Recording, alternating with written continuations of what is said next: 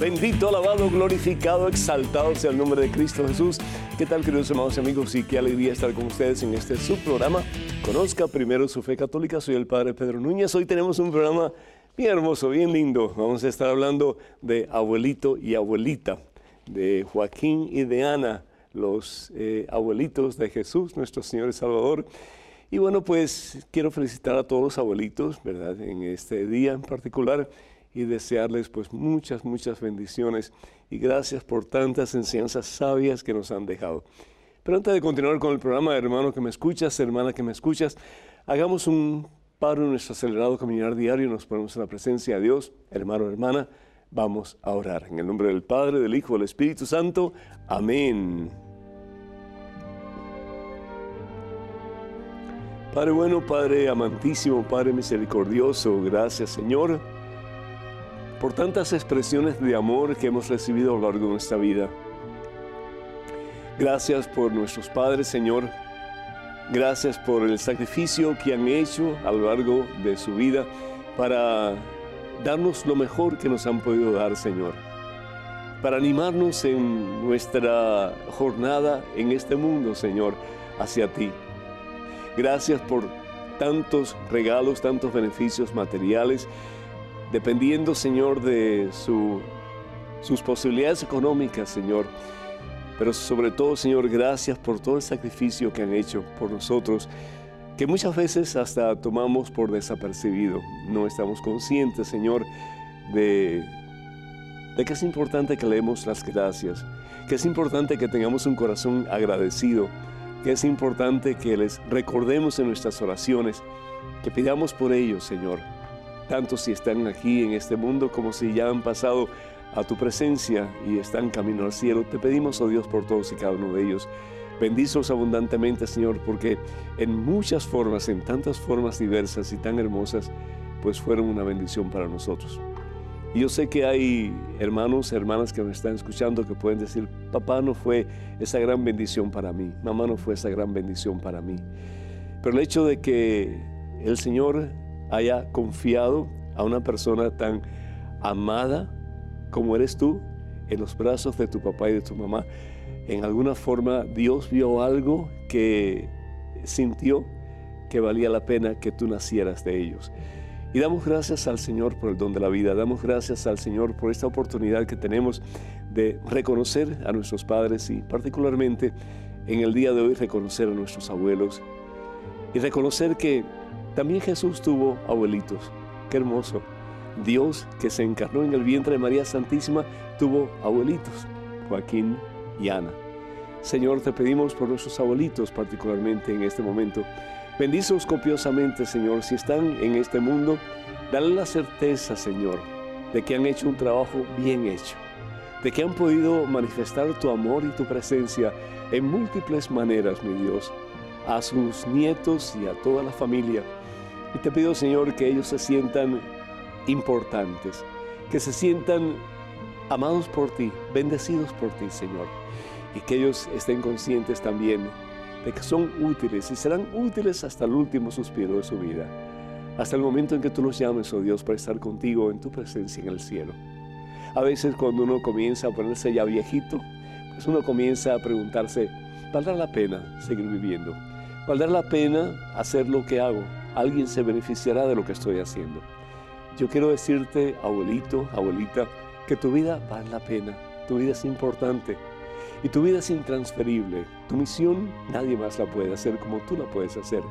El cariño, el amor, los consejos sabios, las direcciones que tú le puedes dar a tus hijos, a tus nietos particularmente, eso no tiene precio. Bendice mi Dios a cada abuelito, a cada abuelita, a cada papá, a cada mamá, a cada hijo, a cada hija, y que las familias se unan más entre ellos, Señor, y que por siempre tu amor santo, transformador, tu amor divino, Señor, habita en sus corazones, para gloria tuya, mi Dios, y para beneficio de cada familia que nos está escuchando, que nos está viendo. A ti Padre Santo en Cristo Jesús, gloria, honra y honor por los siglos de los siglos. Amén Señor. Bendito seas mi Dios. Amén. Damos gracias a Dios, hermanas y hermanos, por Angélica, que pide por la sanación y conversión de José. Que Dios le bendiga en abundancia y que José pueda ser un verdadero cristiano, un verdadero hombre de Dios. Livia pide por su salud, que el Señor te bendiga, mija, y que pueda estar completamente saludable y mm, pues eh, llena de eh, la vida que el Señor por amor te quiere dar, pero una vida sana. Eso es lo que quiere Dios para ti. Esperanza Virginia Estados Unidos pide por ella misma que el Señor te bendiga, Esperanza, y siga llenando todo tu ser de su santa y transformadora presencia. Rosa de New York pide por su mamá, está en un asilo de ancianos y cuando la visita pelea con ella y le hace reproches. Dos de sus hijos han tenido intentos de suicidio y quiere consejo y oración. Pues con todo gusto oramos por ti, por tu mamá, por todos tus hijos, por tu familia. Pero también eh, te pido en el nombre del Señor Jesús que le pidas al Señor que llene más y más tu corazón de amor y particularmente si alguien te hace algún daño que tú puedas devolver eh, en vez de con otro mal que puedas devolver con amor. Al fin y al cabo el amor no tiene límites, no tiene fronteras, no tiene barreras. Tú y yo somos que ponemos eh, eh, la, la barrera en nuestra capacidad de amar. Pero el amor es infinito, porque el amor viene de Dios, porque Dios es amor. Entonces, aquellos que te lastiman, que te hacen daño, ámalos. Y si va a salir una palabra violenta de tu boca, pide al Señor que te dé una doble porción de su Espíritu Santo, que es amor, para que en vez de dar violencia o dar pues desprecio o una palabra que pueda lastimar y que después ya no se puede borrar, que pueda dar amor a imitación de ese que es el amor de los amores, que es Cristo Jesús el Señor. María de California pide por las familias Manso, por Rolando, por un joven de siete años que tiene cáncer, que el Señor le bendiga, lo sane, y por la unión de una familia especial, que esa unión sea una realidad y que comenzando con ustedes que me escuchan, pues puedan dar ese paso para que esa familia se pueda eh, reunificar y para que haya verdadera hermandad, para que haya eh, unidad entre los miembros de la familia. María de Guatemala saluda al Padre y dice que reza por él. Muchísimas gracias María, que Dios te bendiga, que lo quiere mucho y que no se pierda el programa. Muy agradecido de todo corazón. Muchas bendiciones para ti y para tu familia. Y pedimos también por todos aquellos que solicitan oración a través de la página de este servidor en Facebook, que el Señor les bendiga en superabundancia y que ustedes puedan experimentar el amor transformador de Cristo Jesús en sus corazones. Y quiero recordarles que la única página oficial de este servidor, el Padre Pedro, en Facebook es la siguiente, facebook.com diagonal P. Pedro Núñez, facebook.com diagonal P. Pedro Núñez. Tomo este momentito para decirles a aquellos de ustedes que no están suscritos a la página de este servidor que lo hagan porque Regularmente estamos enviando eh, mensajes y palabras de aliento y de esperanza para todos y cada uno de ustedes. Y les pido que tengan mucho cuidado con los perfiles falsos que piden dinero para misiones en mi nombre. Eso no lo hacemos nosotros. Así que por favor eh, descarten esas eh, peticiones si las reciben en algún momento. La palabra de Dios en el libro del Éxodo, en el capítulo 20, versículo 12, dice lo siguiente respeta a tu padre y a tu madre. Otras versiones dicen, honra a tu padre y a tu madre. Es decir, ponlos o tenlos en un lugar especial en tu corazón y en tu vida, para que se prolongue tu vida sobre la tierra que Yahvé tu Dios te da.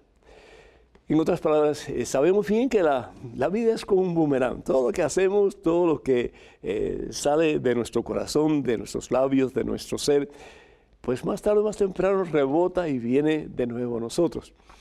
Y por eso el Señor nos pide que hagamos el bien. Y hay un refrán que dice, haz el bien sin mirar a quién.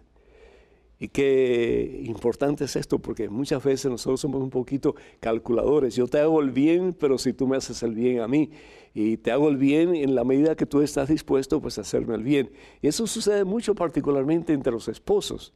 Eh, yo imagino que en el caso de ustedes pues sea diferente, pero en el caso de muchos esposos como que parece que eh, son boxeadores calculadores, a ver si me tira este puñetazo, pues a ver cómo yo hago el resto, etcétera, ¿no? Y el Señor tiene una, una perspectiva totalmente diferente de lo que nosotros como cristianos debemos de ser.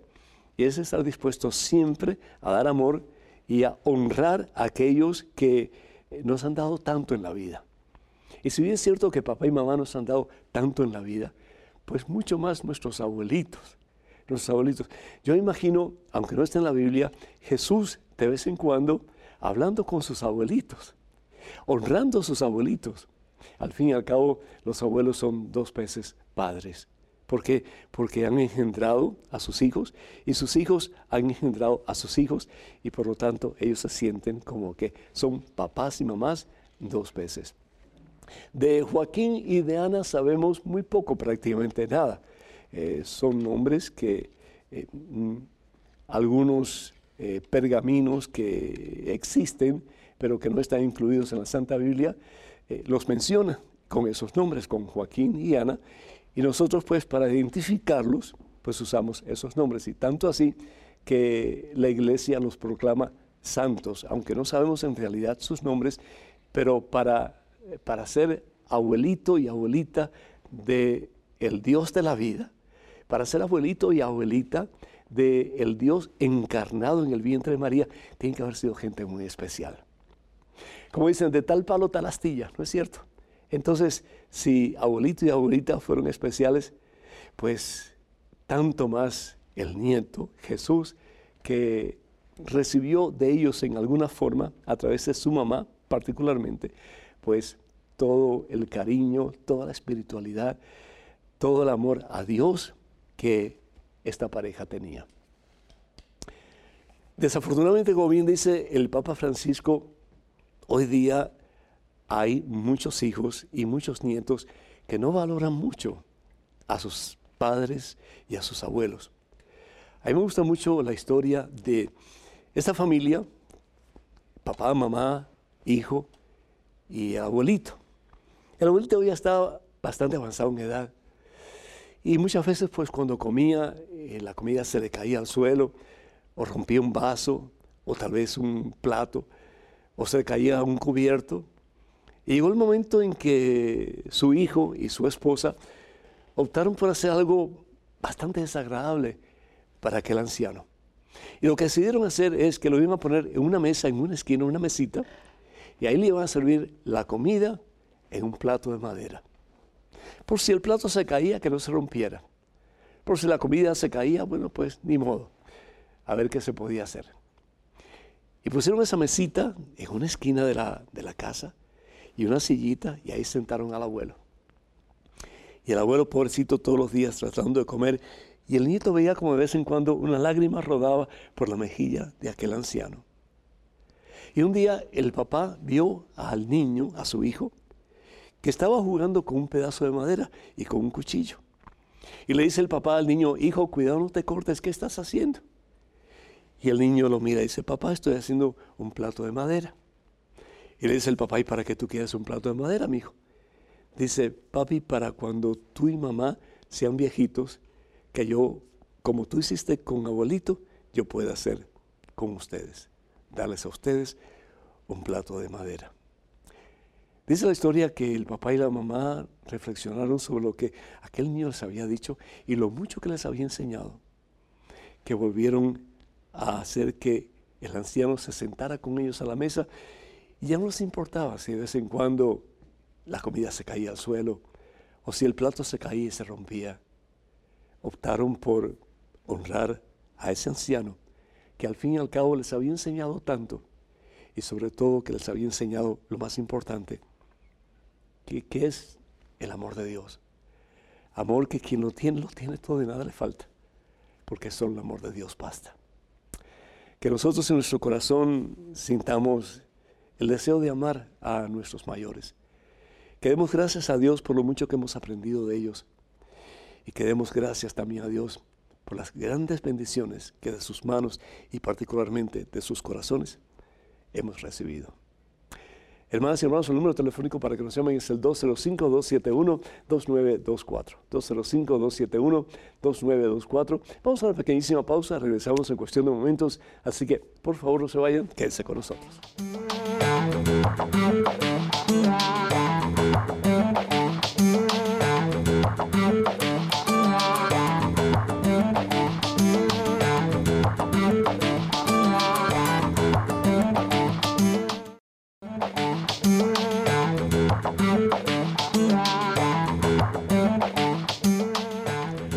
Glorificado, exaltado sea el nombre de Cristo Jesús nuestro Señor. Hermanas y hermanos, bienvenidos a este segmento de su programa. Conozca primero su fe católica, soy el Padre Pedro Núñez. En estos momentos tenemos una llamada de Marconi, desde Nicaragua. ¿Cómo estás, Marconi?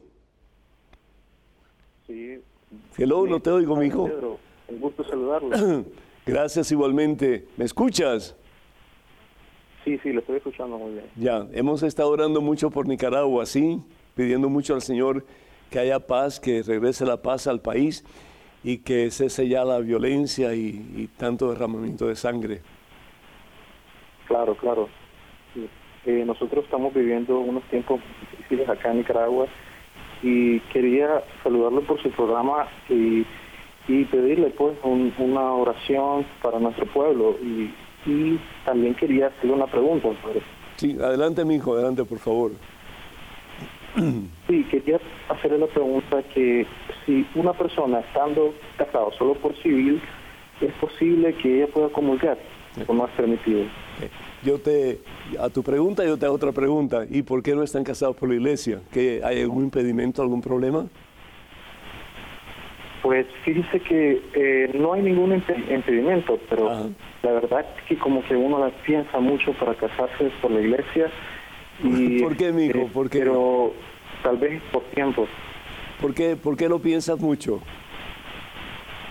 Eh, porque eh, han dicho que uno solamente puede casarse por la iglesia y no es permitido el divorcio, solamente por civil. Así es. Entonces como que uno lo piensa y tiene que estar muy seguro de esa persona. Pero esa seguridad nunca la vas a obtener. Lo importante es creer que Dios es el que está eh, a cargo de esta relación y que lo que Dios ha comenzado, Dios lo lleva a su feliz término. Es decir, ustedes ponen de su parte, siguiendo la palabra de Dios, y que es lo que la palabra de Dios dice, a la mujer le dice, sométete a tu marido. Quiere decir, después de Dios, el esposo tiene que ser lo más importante. Uno se casa no para ser feliz uno, uno se casa para ser feliz a su pareja. Y el esposo, pues lo mismo, dice la palabra de Dios, tú ama a tu esposa como Cristo amó a la iglesia, lo dio todo. Es decir, si nosotros de verdad, Marconi, comenzáramos a poner en práctica la palabra de Dios, no habrían divorcios, no habrían divorcios. ¿Tú te imaginas Jesús colgando de la cruz si él hubiera dicho, bueno, si este pueblo no me ama como yo le amo, pues aquí me bajo y ya se terminó todo? No hizo eso. Él siguió amando hasta las últimas consecuencias. Y el Señor dice que el discípulo no puede ser diferente al maestro. Pero tenemos muchas veces una mentalidad un poco mundana, hermano, y como resultado de eso, pues entonces hacemos las cosas como el mundo y no como Dios nos pide. Yo te invito, Marconi, y, gracias por tu llamada. Yo te exhorto, yo te animo. Muchas gracias a usted. Escucha, pero un momentito. Eh, si, si, para, si tú realmente amas a esa persona, eh, date una oportunidad y dale una oportunidad a ella de hacer sus vidas cimentadas en la roca. El Señor Jesús dice en el Evangelio, según San Mateo capítulo 7, que podemos edificar sobre arena, sobre el mundo o sobre la roca que es Jesucristo. No tengas miedo, yo tenía miedo, yo tenía miedo cuando pensé en el seminario y dije, bueno, ¿y si entro y después soy sacerdote y no me gusta, qué pasa? No, no, uno tiene que pensar que lo que Dios ha puesto en el corazón es porque Dios quiere eso para uno y Dios no se equivoca. Ojalá que un día, de verdad, pronto te cases y ojalá que me invites a la boda. Y si puedo, voy para estar con ustedes. ¿Ok? Sí, padre, muchas gracias. Que Dios te bendiga, mi hijo, y cuenta con esas oraciones por Nicaragua, que un día ya muy pronto haya paz y la hermandad que Dios quiere para ustedes se haga una verdadera realidad. Muy pronto, ojalá que así sea. Que Dios te bendiga, Marconi. Tenemos en estos momentos un correo electrónico, una pregunta, adelante, por favor. Padre Pedro, ¿qué es aconsejable hacer cuando se está adorando frente al Santísimo? Aparte de orar, se puede leer la palabra, meditar o tal vez escuchar alabanzas en silencio. Atentamente, Carla desde California. Carla, eh, te felicito, de veras que sí, de veras que sí, porque si algo debemos de hacer es estar en conexión con Jesucristo. y qué hermoso que tú tomes tiempo para visitarlo, para ir al Santísimo. Y ahí está Jesús, ahí está Dios. Si estuviéramos conscientes de esa realidad, Dios mío, es decir, eh, estaríamos embebidos en su presencia y, y, como que sería difícil dejarlo, porque si realmente Dios está ahí, ¿cómo no querer estar con Dios? Y Dios lo ha prometido, Jesús lo ha prometido. Él dice, yo soy el pan vivo bajado del cielo. Él es el pan vivo bajado del cielo. Ese es Dios. Eso no es un pedazo de pan. Eso no es un símbolo. Ese es Dios. Ahí está Dios. En su totalidad, ahí está Dios. qué hermoso, qué hermoso poder decir, este tiempo se lo dedico a Dios.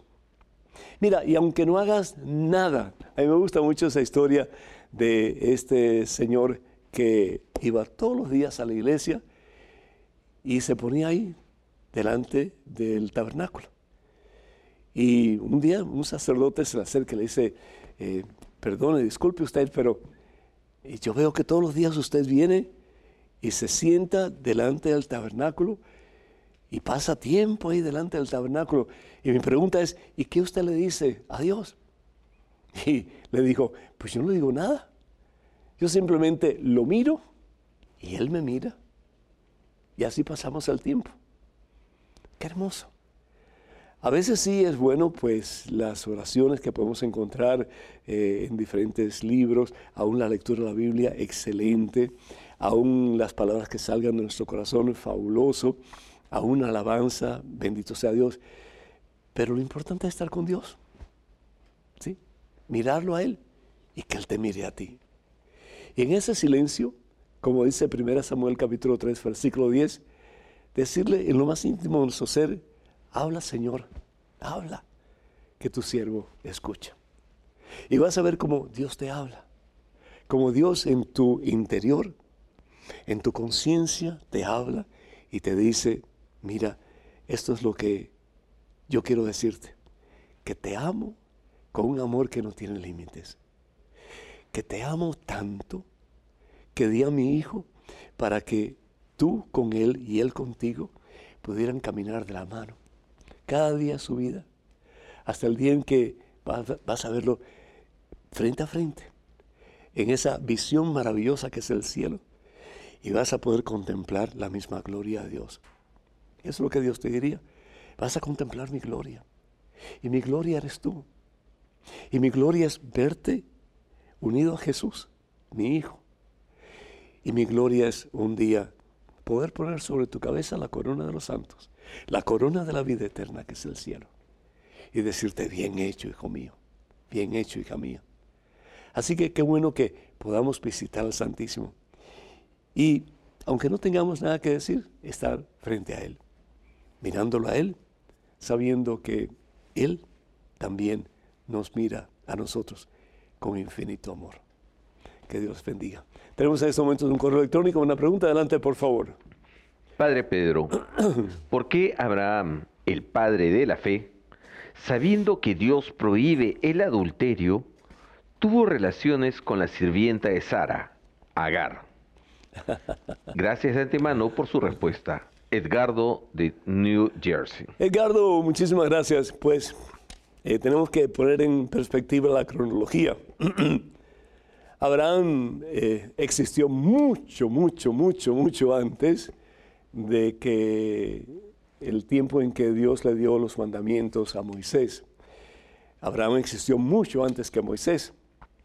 Y yo estoy seguro que Abraham no sabía que el adulterio era un pecado serio. Abraham es el padre de la fe porque es el primer monoteísta que se conoce, es decir, el primer hombre que cree en un solo y verdadero Dios. Abraham había salido de una cultura completa y totalmente politeísta, creía muchísimos dioses. Diferentes atributos se le daban a diferentes falsos dioses y pues eh, si era que hacía falta que lloviera, se le pedía a un Dios, y si hacía falta que no lloviera, se le pedía a otro, y si hacía falta que hubiera eh, armonía en la casa, se le pedía a otro, etc.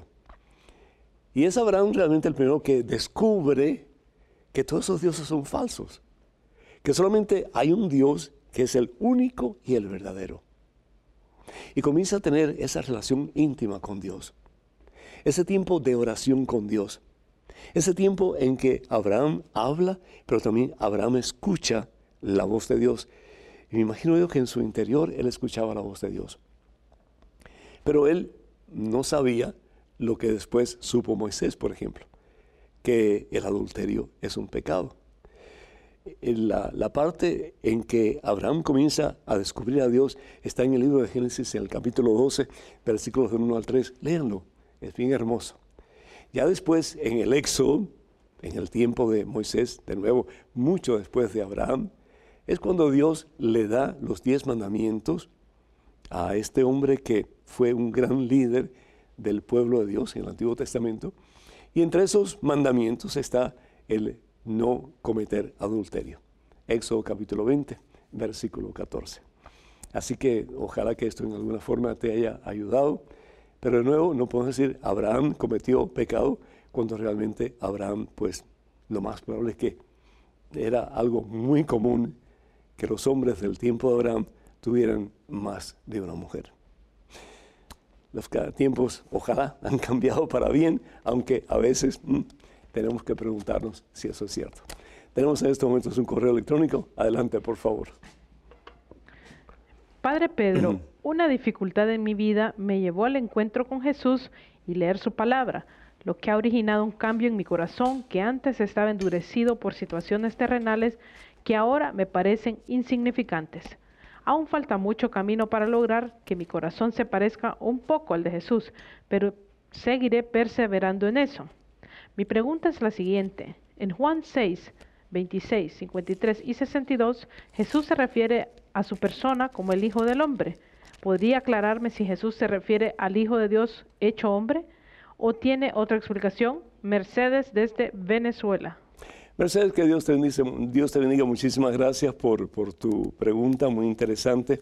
Em, el Hijo del Hombre es un apelativo que Jesús utiliza mm, para, para resaltar dos cosas particularmente.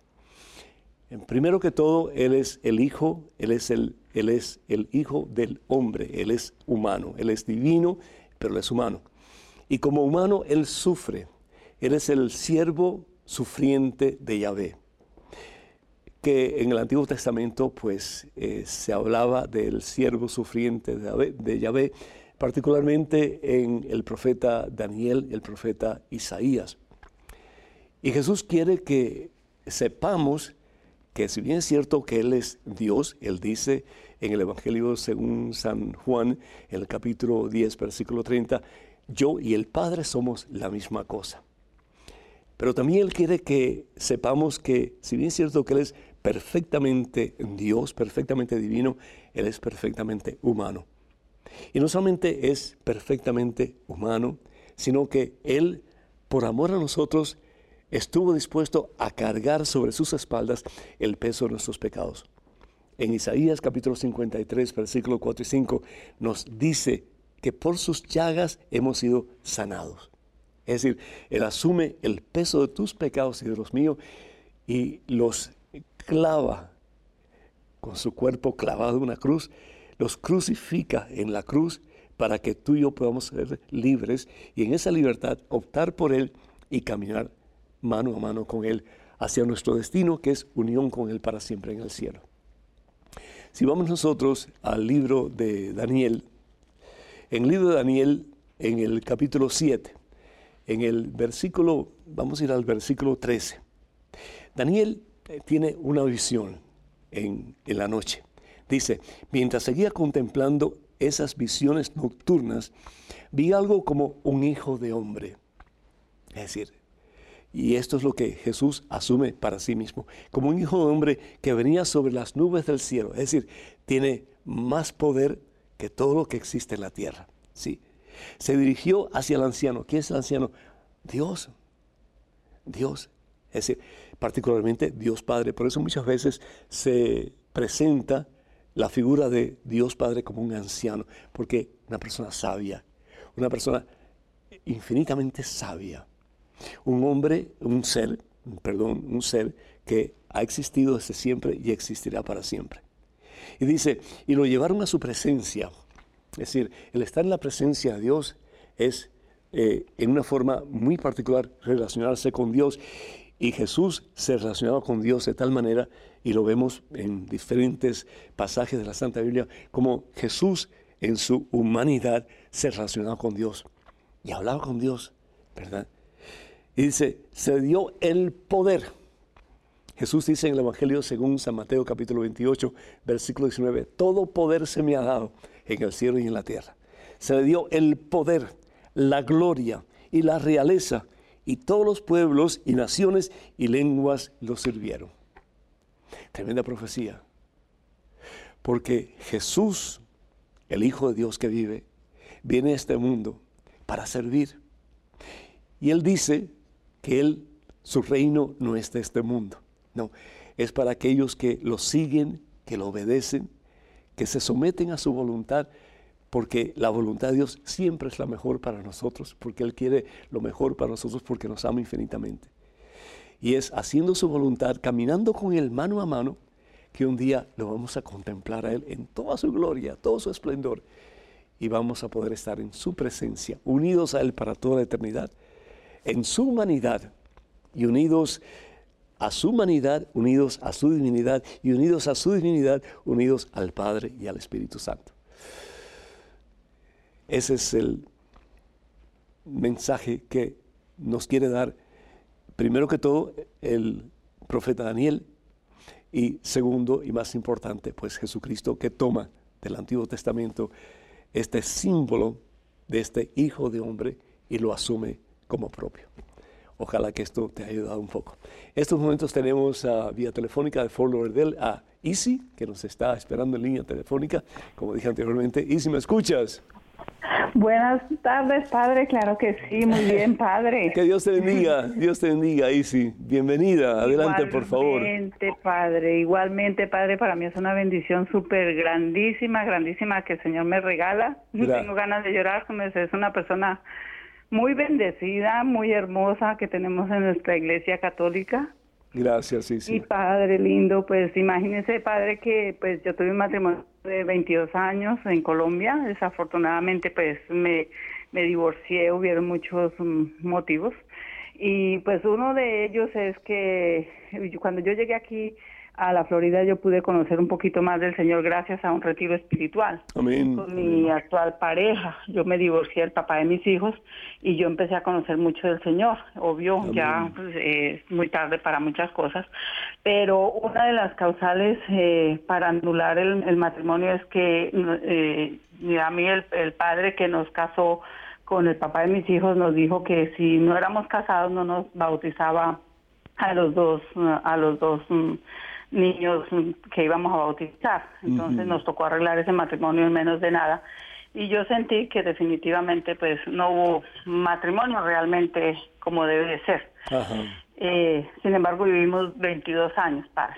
Yo después volví a eh, una persona que yo había sido novia mía, también jovencito, en el lapso de ese de estar en el en, en la cuestión del divorcio eh, me buscó, él vivía aquí ya por varios años en Estados Unidos, eh, ciudadano, y bueno, no sé en qué momento se dieron las cosas y eh, me volví a casar con él por la por lo civil y me trajo para acá, para la Florida, pero entonces eh, lo que nosotros siempre hemos tenido en el corazón es que cuando empezamos a, a conocer de nuestro Señor Jesucristo, esto nosotros dejamos intimidad y muchas cosas, pero aún así sentimos de que a veces eh, la cuestión de la, de, la confesión y de la Eucaristía como tal, eh, como que uno siente que no la puede recibir uno como debiera de ser, Padre. Su que nos aconseja, eh, ya pasé los papeles para, para anulamiento, nosotros no, no tenemos intimidad por ahora,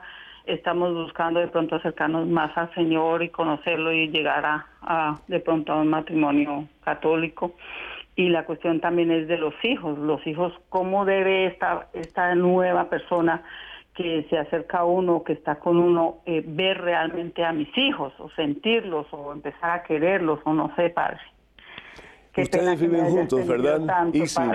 Ustedes viven juntos.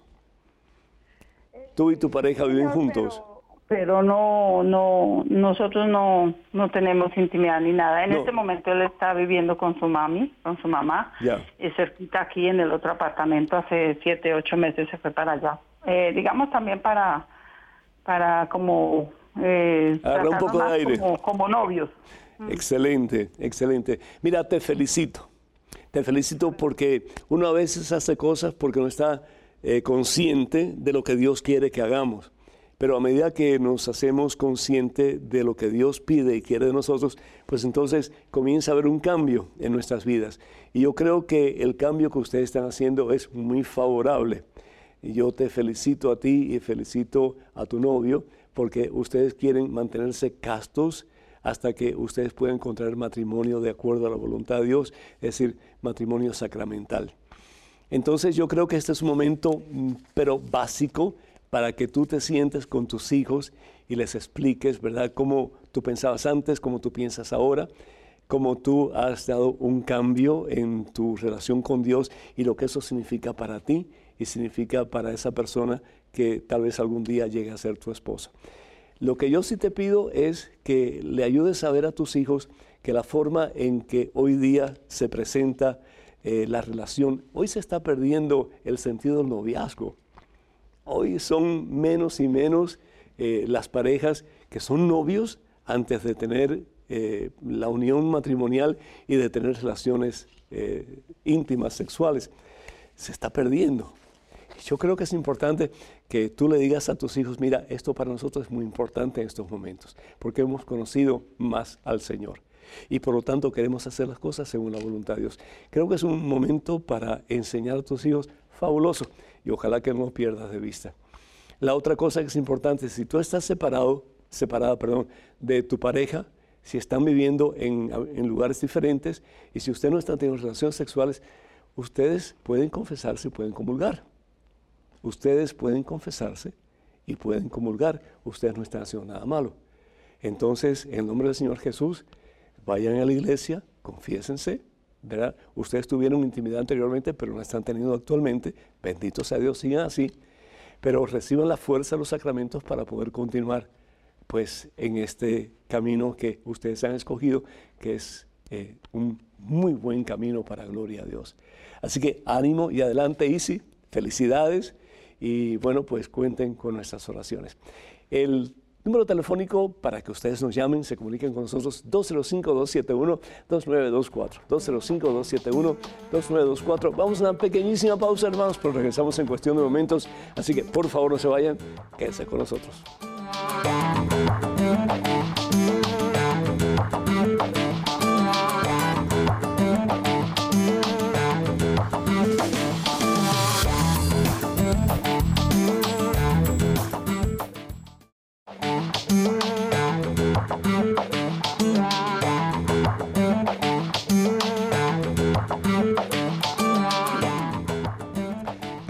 De Reyes y gloria al Señor de Señores Jesucristo, hermanos y hermanos.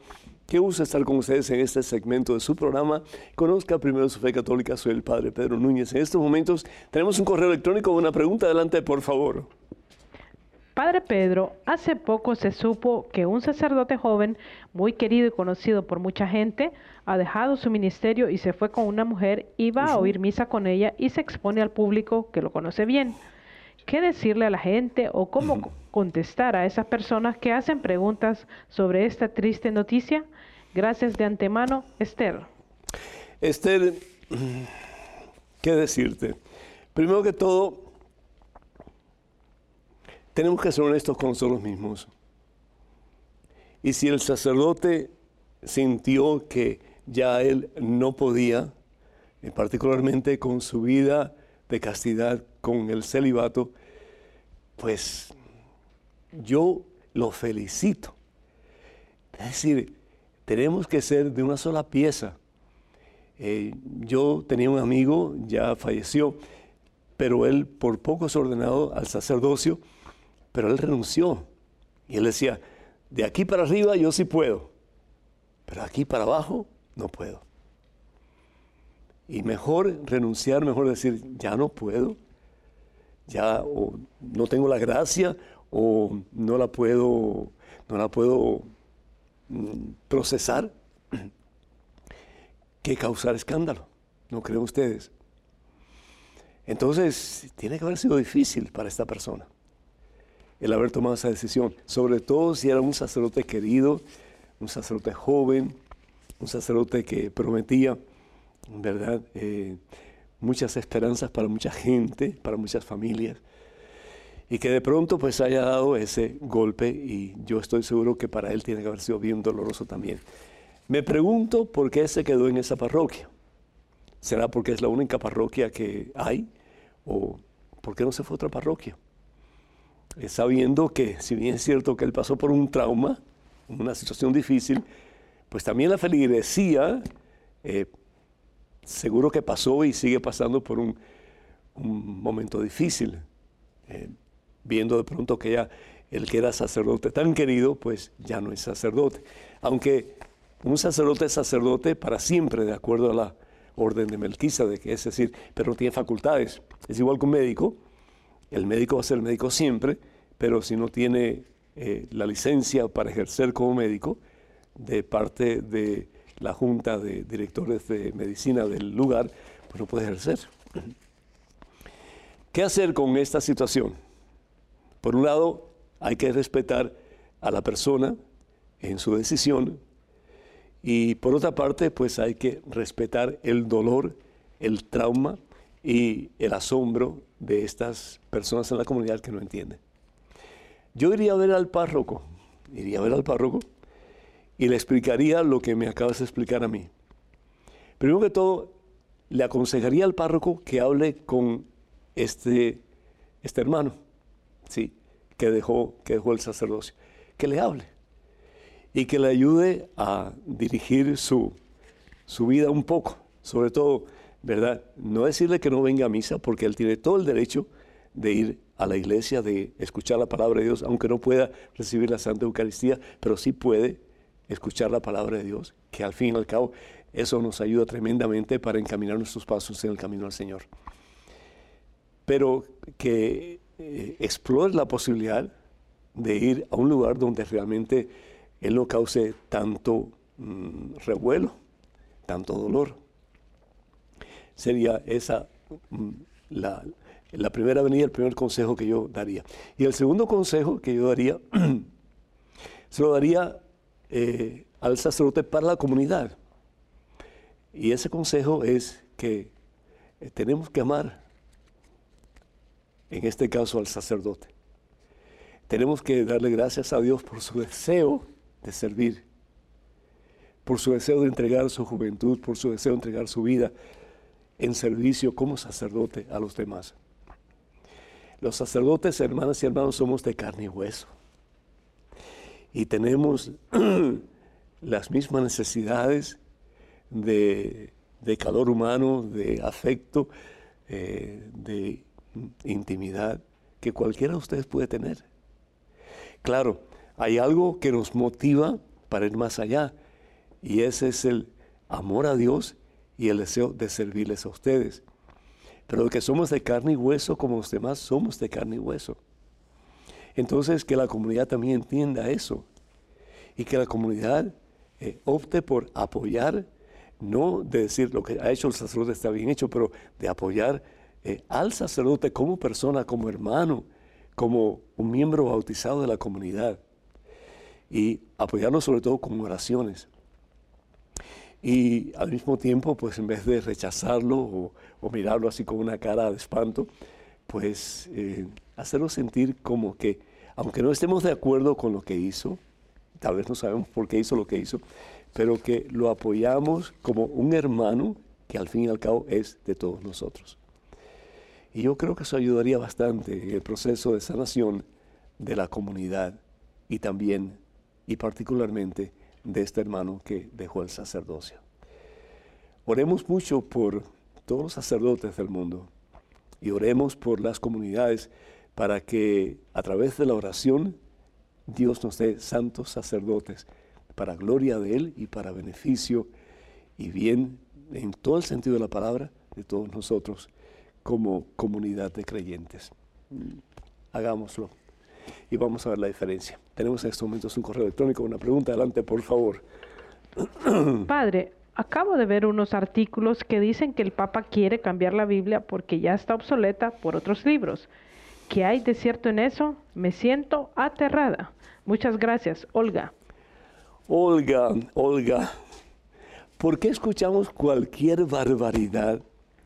Cualquier cosa que leemos por ahí o que alguien nos ha dicho e inmediatamente lo ponemos como cierto. El Papa Francisco, primero que todo, no puede cambiar la doctrina de la iglesia. Punto. Es decir, él puede ser el pastor visible de la comunidad que llamamos Iglesia Católica. Él puede ser el vicario de Jesucristo, es decir, el asistente de Jesús. Él puede ser obispo de Roma, todas esas cosas. Pero él no tiene potestad para cambiar la doctrina de la iglesia. Más aún, el Papa Francisco, ustedes le pueden pegar el cuño que jamás va a cambiar la doctrina oficial de la iglesia. Jamás. Han habido papas no muy buenos en la historia de la iglesia. Más aún, han habido papas malucos en la historia de la iglesia. Pero ningún papa ha ido en contra de la doctrina básica de la iglesia católica.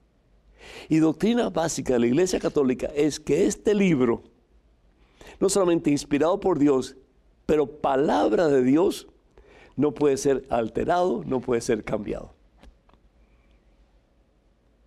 Entonces, ¿de qué estamos hablando? ¿Cómo vamos a decir que este libro es obsoleto? ¿Cómo podemos decir que este libro ha perdido vigencia porque es muy antiguo? Este libro va a estar con nosotros hasta el fin de los tiempos, porque es la palabra de Dios escrita. Y no solamente es la palabra de Dios escrita, es el diario de fe de la iglesia que Jesús establece sobre Pedro y los demás apóstoles, que es la iglesia que conocemos como la una, santa, católica y apostólica. Dejemos, hermanas y hermanos, de escuchar tantas críticas, tantos conceptos, tantas noticias nocivas y escuchemos lo que realmente la iglesia dice. Vayamos un poquito más a los medios de comunicación de la Iglesia Católica. Vayamos a lo que dice el Vaticano a través de su prensa, lo que dice WTN, Radio Católica Mundial, así prensa y tantos otros medios de comunicación que nos informan dándonos a conocer la verdad desde el punto de vista de la Iglesia Católica. Lo demás es cuestionable, porque cada cual va a tirar para su costal y muchas veces la noticia, mientras más amarillista es, más sensación causa en las mentes y en los corazones de muchas personas. Y lo digo porque este servidor de ustedes es periodista y conoce la diferencia. Que Dios les bendiga. En este momento tenemos un correo electrónico con una pregunta. Adelante, por favor. Padre Pedro, un protestante me dijo que Dios Padre también era madre. Me dio la cita cuando creó a Adán y Eva a su semejanza. Luego la del Apocalipsis donde dice el Cordero y la esposa. Yo le dije que la esposa es la iglesia. Me preguntó si yo vengo del cielo y me dio la cita del Apocalipsis 21.9 donde dice que la esposa es la nueva Jerusalén. ¿Me podría aclarar, por favor? Muchas gracias, Diego. Ay, Santísimo Señor Jesús, María José. Primero de todo, vamos a ir. ¿Es Jesús, eh, perdón, es Dios, mujer u hombre? Primero de todo, Dios no tiene sexo. Mm, Dios no tiene género, Dios es espíritu, por amor de Dios. Se le llama Padre ¿por porque el Padre es la figura que eh, aglutina, que une a la familia. Eh, desde los tiempos antiguos, el patriarca, el padre, era el jefe de la casa, era la cabeza del hogar. Y debe seguir siendo la cabeza del hogar, aunque no para imponer sus leyes, sino que para servir. La cabeza de la iglesia es Jesucristo. Y dice el Señor Jesús, no vine para ser servido, sino que para servir. Si nosotros vamos al Evangelio según San Mateo, en el capítulo 6, cuando los discípulos le preguntan a Jesús, eh, ¿qué podemos hacer para orar? El versículo 9 dice, ustedes pues recen así. ¿Y cómo comienza Jesús? Padre nuestro que estás en los cielos. Padre nuestro que estás en el cielo. Padre. No le dice madre, le dice padre. Mire, vayan a 1 Juan capítulo 14. Vayan a Mateo 25, versículo 46. Vayan a 1 Corintios capítulo 15, versículos del 12 al 19. Vayan también a Efesios capítulo 5, versículos 25 al 26. Todos hacen mención de Dios como Padre. Entonces, ¿por qué esta pregunta que te, te, hace este hermano protestante de que si eras parte de la iglesia que venía al cielo, la Nueva Jerusalén? Eso simplemente es una alegoría de cómo la iglesia revestida de Jesús va a estar en la presencia de Jesús para toda la eternidad. La iglesia está compuesta de tres aspectos, si se quiere. La iglesia militante, que somos nosotros en este mundo, caminando hacia la eternidad. La iglesia purgante, que es la que está en el purgatorio, preparándose para entrar en la gloria. Y la iglesia triunfante, que es la que ya ha recibido la corona de la victoria, que es el cielo. La Nueva Jerusalén es compuesta de todos aquellos que al final de los tiempos van a victoriosamente decir misión cumplida y recibir de las manos de Dios la corona de la victoria, que es el cielo. Ahí estarás tú y estaré yo también. Y ojalá que nuestro hermano protestante esté ahí con nosotros. Sí. Por el amor de Dios, tengan mucho cuidado con lo que escuchan, porque Satanás se reviste muchas veces de oveja, pero al fin y al cabo es lobo que trata de desviarnos y de apartarnos de la verdad. Mucho cuidado, por amor de Dios. Que el Señor nos bendiga este diciembre con santa paz, Padre, Hijo y Espíritu Santo. Hasta el próximo miércoles, Dios mediante.